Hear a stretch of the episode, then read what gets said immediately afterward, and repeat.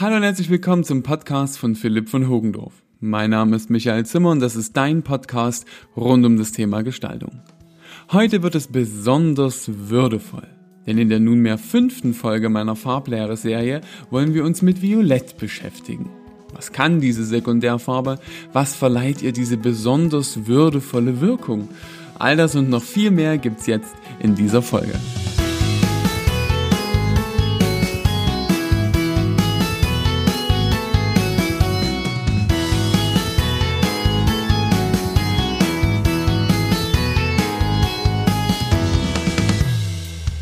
Würdevolle Farbe. Geht es überhaupt? Sagen wir so, es ist eine mögliche Empfindung, welche die Wahrnehmung der Farbe in uns auslöst. Was Violett noch alles auslösen kann und wie du das gezielt einsetzen kannst, schauen wir uns jetzt einmal näher an. In den vergangenen Folgen haben wir uns nach dem gleichen Schema durch den von Johannes Eaton definierten Farbkreis gearbeitet. Zu Beginn stelle ich dir die positiven und negativen Eigenschaften der Farben vor, danach die passenden Assoziationen, machen etwas Nerdwissen rund um die Farbe und ich gebe dir Tipps zu deinem Umgang mit dieser, in deinen Medienprojekten oder für dich ganz privat und wir schauen uns Beispiele aus der Werbung an. Steigen wir also ein mit den Eigenschaften unserer zweiten Sekundärfarbe Violett. Auch hier sind diese natürlich Auslegungssache und bei jedem Menschen werden diese unterschiedlich wahrgenommen. Tatsächlich gibt es schon gravierende Abweichungen zwischen unseren Wahrnehmungen in Deutschland und unseren Nachbarn in der EU. Zugegeben, jeder von uns sieht Violett auf die gleiche physiologische Weise. Aber was unser Gehirn daraus macht, unterscheidet sich je nach Erfahrung und Prägung im Kulturkreis. Ich halte mich bei meinen Ausführungen an die allgemeinen Lehrbuchstandards für Mediengestalter.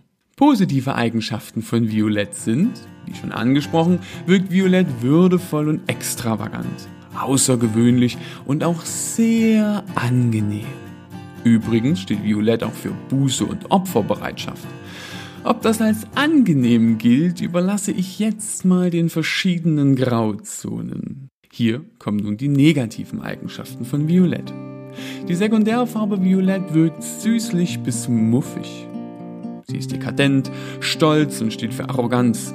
Violett gilt auch als die unmoralischste Farbe überhaupt. Was verbinden oder besser was assoziieren wir mit Violett? Auch hier spielt unsere persönliche Erfahrung und Prägung durch den Kulturkreis eine große Rolle. Im Allgemeinen verbinden wir mit Violett den Wohlstand, die Spiritualität und die Weiblichkeit. Erinnert sich dabei noch jemand an Charmed? Also an das Original, oh Gottes Willen, nicht den furchtbaren Remake. Auch in früheren Zeiten haben Menschen sich mit der Farbe Violett auseinandergesetzt und im Nerdteil dieses Podcasts suche ich für dich ja immer ein paar Fakten heraus, die man vielleicht nicht so über diese Farbe kennt. Los geht's!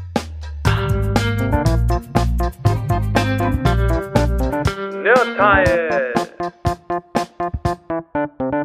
In der Kirche ist Violett die Farbe des Übergangs, steht als Bußefarbe für die Verwandlung und den Neubeginn.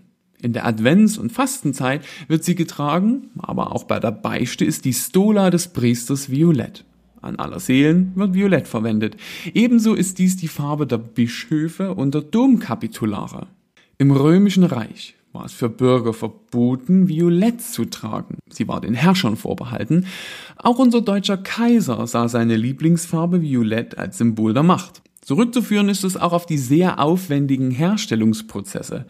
Denn zur Gewinnung von nur einem Gramm Purpur benötigt man 8000 Purpurschnecken. Schauen wir uns also mal genau an, wo du Violett gut verwenden und einsetzen kannst. Gut geeignet ist Violett, wenn du Werbung für edle und extravagante Produkte machen möchtest. Ja, auch vielleicht dekadente Dinge. Gut einsetzen kannst du diese Sekundärfarbe auch in der Werbung für Kirchen und Würdenträger. Auch im Allgemeinen eignet sich Violett für die Werbung in der Kommunikationsbranche. Nun mal etwas praktischer. Welche Firmen oder Kampagnen nutzen bereits Violett und ihre Eigenschaften für ihre Zwecke? Das vielleicht bekannteste Beispiel ist hier Milka. Auf allen Packungen und Varianten ist Violett vertreten. Auch Yahoo hatte lange diese Farbe als Hausfarbe. Nun sind sie eher auf Schwarz gewechselt. Die Diakonie nutzt Violett als Hintergrund und Kontrastfarbe zum Blau in ihrem Logo. Etwas weiter weg ist hier das Magenta der Telekom noch als Beispiel zu nennen. Zum Schluss mein nicht ganz so ernst gemeintes Beispiel für Werbung mit Violett. Wir stellen uns eine Gruppe von extravaganten Würdenträgern mit Hang zu außergewöhnlich edler, wenn auch leicht muffig schmeckender Schokolade vor, die diese ganz opferbereit untereinander teilen. Und wieder endet eine Folge des Gestaltungspodcasts mit einer Süßigkeit. So langsam glaube ich, entsteht hier ein Muster. Bei Violett, ich gelobe Besserung. So, das war sie nun, die fünfte Folge meiner Farblehre-Serie. Wenn sie dir gefallen hat, würde ich mich wirklich sehr freuen, wenn du das weitererzählst und vor allem, wenn du nächste Woche wieder reinhörst. Denn da schauen wir uns die letzte der Sekundärfarben näher an. Welche das ist, das erfährst du in der nächsten Folge. Also, bis zum nächsten Mal, hab eine gute Zeit und ich sage Servus und auf Wiederhören.